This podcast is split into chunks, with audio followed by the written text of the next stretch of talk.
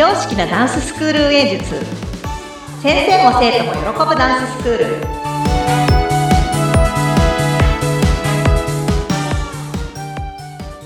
本気で踊り本気で学び本気で楽しむ幸せ製造工場。ケンケンダンスファクトリーケンケンこと伊予田智子です。インタビュアーの高野です。よろしくお願いします。よろしくお願いします。ケンケンさん、はい。最近調子どうですか？調子はでもねいつも絶好調なんですよ。あのちょっと周りからね暑いとかね なんかねうざいとかねそういうねあの声こそ聞かないものの、あちょっとなんかもう目がそう訴えてる感があるなっていう。私多分ちょっと飛ばしてんな私きっとみたいななんかそういう感じはありますけれどね。割と。意外となんかあれですよねあの自分最強説とか言いつつもはい。あの、全然、け、欠陥だらけの物件なんですけど、私。まあ今日はですね、なんかちょっとね、持屋は持屋の話をちょっとしようかなと 思ってます。はい。お願いします。あの、結構周りではい、私なんか、ケンケンさんみたいにできないとかって言われるんですよ。ほもうそんなモチベーションと、そんな風に私できないって言われるんですよ。う。だけど私心の中でいつも、私そんなにできてないって思うんですよ。なんか、本当はあの、他力本願のその回でもちょっとお話ししたんですけど、うんうん私ちょっと一個決めてることがあって、はいなんかチームですごく大事なのって、あ、もうぶっちゃけ持ち屋は持ち屋だなっていうふうに思ってるんですね。あの、私のことをよく知る人間は、あの、丸投げ人間って言ってるんですよ、私のことを。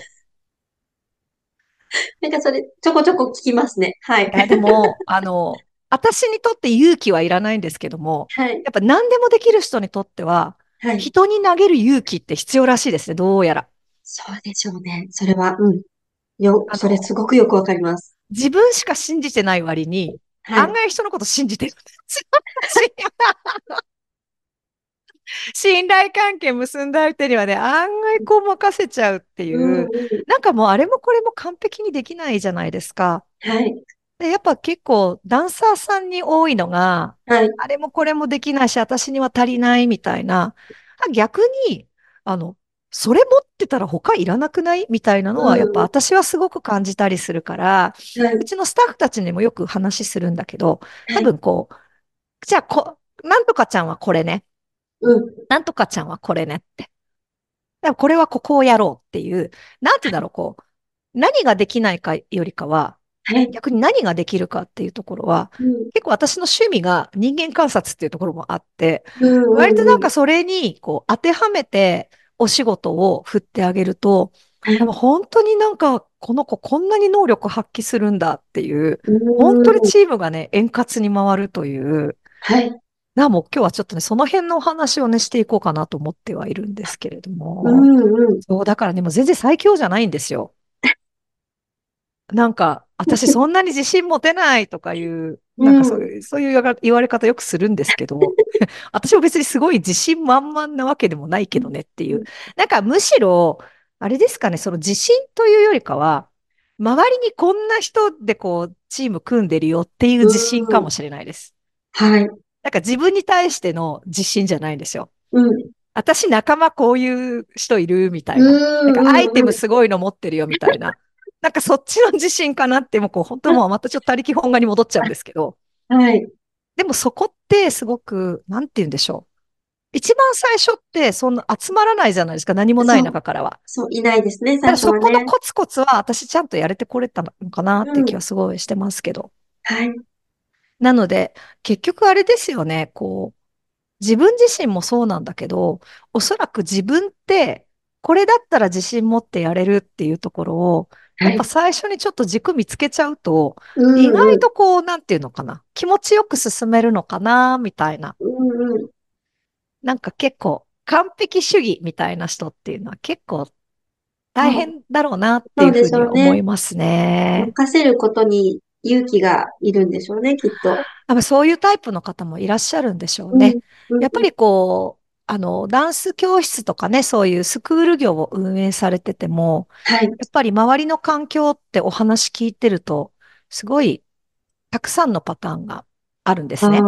はい。あの、やっぱりその、保護者の会みたいなのが、あものすごあ、く、あの、まあ、しっかりしてるというか、はい。まあ、その保護者の会も、先生主導で保護者が動く保護者の会もあれば、保護。者が主導で先はい。生を支えるタイプの保護者の会もあれば、はい。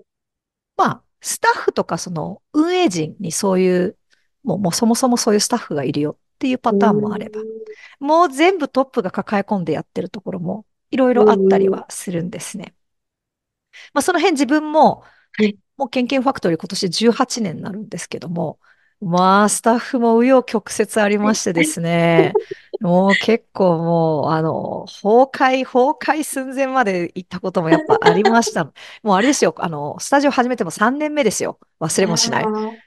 それで。もう、あの、今いてくださってるその先生方たちに、うんうん。もう私もうスタッフなんていらないって、もうダンススクールなんてやめてやるみたいな感じになった時に、ケンケンさん、5年は頑張りましょうって、えー、もうなんかもう、もう支えるからって、なんかあればうん。支えるからって、5年うん。は頑張りましょうって言って。ありがたいですね。5年からね、記憶なしで18年まで来てるんですよね。まあ、その間いろいろあったんでしょうけど、多分スはい。タッフのその環境において一番最悪だったのをうん。割と早めに迎えてたおかげで、はい。今はもうちょっと感謝でしかないとこうろはあったりん。するんですけれうん。ど、なんかそういうのって、なんだろう、こう、最初から計画立ててうまくいくときばっかりじゃないなっていうのもあって、うんで、その時もすごくなんかスタッフをないがし、ないがしろにしてたわけでもないですし、はい。でもやっぱり相性もあれば、はい。選択やジャッジの関係もあったりもするうん。し、なんかそこってうまくいくときといかないときとあるじゃないですか。はい。で、だからおそらく一人で抱え込んでる先生なんかも、こう、触れない、他の人にお仕事触れない方もいらっしゃれば、うん。おそらくですけど、振った結果、自分が思い描く感じにいかないから一人でやるみたいな、なんかうんそういうパターンもきっとあったりするんですね。はい。でも、私の場合は、まあ、そもそもの考え方的に、まあ、なんて言うんだろう、こう、自分が追求したいものの、そのこだうん。わりはあっても、こう、他の人は他の人の、なんてその、伸ばせる特性みたいなものは、そのダンスとジャンルにおいてはあまりこだわりがないので、うん。うんなんかそこで発揮してくれる場がうちだったら嬉はい。しいなっていうところに今はちょっと落ち着いているので、特にうちのスタジオのダンスのカラーってこういうのが特色でこうでないといけないから、こういう傾向の先生を集めるよっていう集め方を今しはい。ていないので、うん。割と結構どの先生も、うん。まあ、うん。伸び伸びやってくれてたらいいなっていうふうには思うんですけどね。まあ、はい。時と場合によってはちょっと収集つかない時もあったりはしますけど、なんかもう、もうなんか、なんかちょっと違う、あ、こう、こう来たか、みたいなうんのはあったり。するんですけども、あ、はい。もう、あれですよ。あの、コラボレーションとか、コークリエーションですよ、本当に。うなんかそ。のあたりが多分、あの、ファクトリー、工場内でやっていけはい。たらいいなっていうのが、はい。私は個人的には、なんかダンス教室としては新しくていいんじゃないみたいな、うん。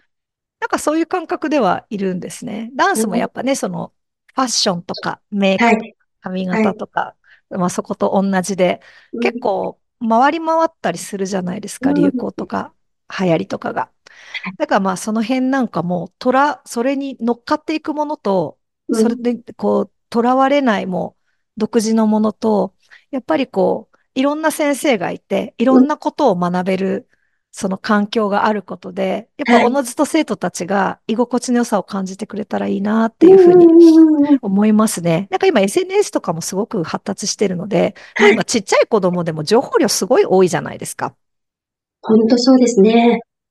なんかちょっとまあ、うちのファクトリーではそれのアナログバージョンにはなるんですけども、足を運んでもらえれば、そうですね。なんうん。かそういろんなものがうん。ある、あ、こういうダンスもあるんだ、基。礎はこれが大事なんだ、みたいなものも、なんか囚われることになくやっていくってなると、うちははい。ちょっとその持ち屋は持ち屋で、うん。こう、皆さんのその先生方やスタッフの子たちの得意分野をこう発揮していうん。くっていうのが、すごく一番いい状態になってるなうん。っていうふうに思うので、なんか今あ後先生になったり、こういうふうにインストラクターやるよとか、ダンススクール運営するよっていう方たちとかは、まずは自分の主軸とプラス、まあ、どういう人がいたらいいのかっていううん。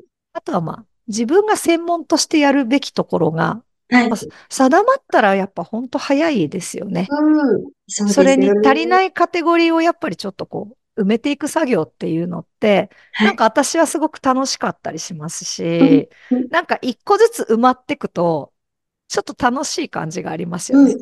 なんか自分一人だと完成形って作れないんですけど、はいなんかチームみんなが集まると、なんかまあ完成するねっていうところに、うんなんかいつも持っていけたらいいなって思いながらね、ちょっとあの、ご縁をね、大事にしながら、ちょっとスタジオを育ててる感じ。今度うん、今度の主任どういう人だろうみたいな。なのでね、なんかたまにはちょっと人に、こう、委ねてみたりとか、うん。なんか預けてみたりとかするのも、私はいいんじゃないかなと思うというね、なんかそういうもちやもちやのお話でしたっていうところです。はい。はい。今日も素敵なお話ありがとうございました。ありがとうございまし。た。ケンケンダンスファクトリーは工場長ケンケンが熱い時代を生きてきた大人たちも未来を担う若者たちもダンスを通じて自分の心と向き合いみんなが一つになれる場所です。ケンケンダンスファクトリーの詳しい内容は概要欄をご覧ください。それではまた次回お会いしましょう。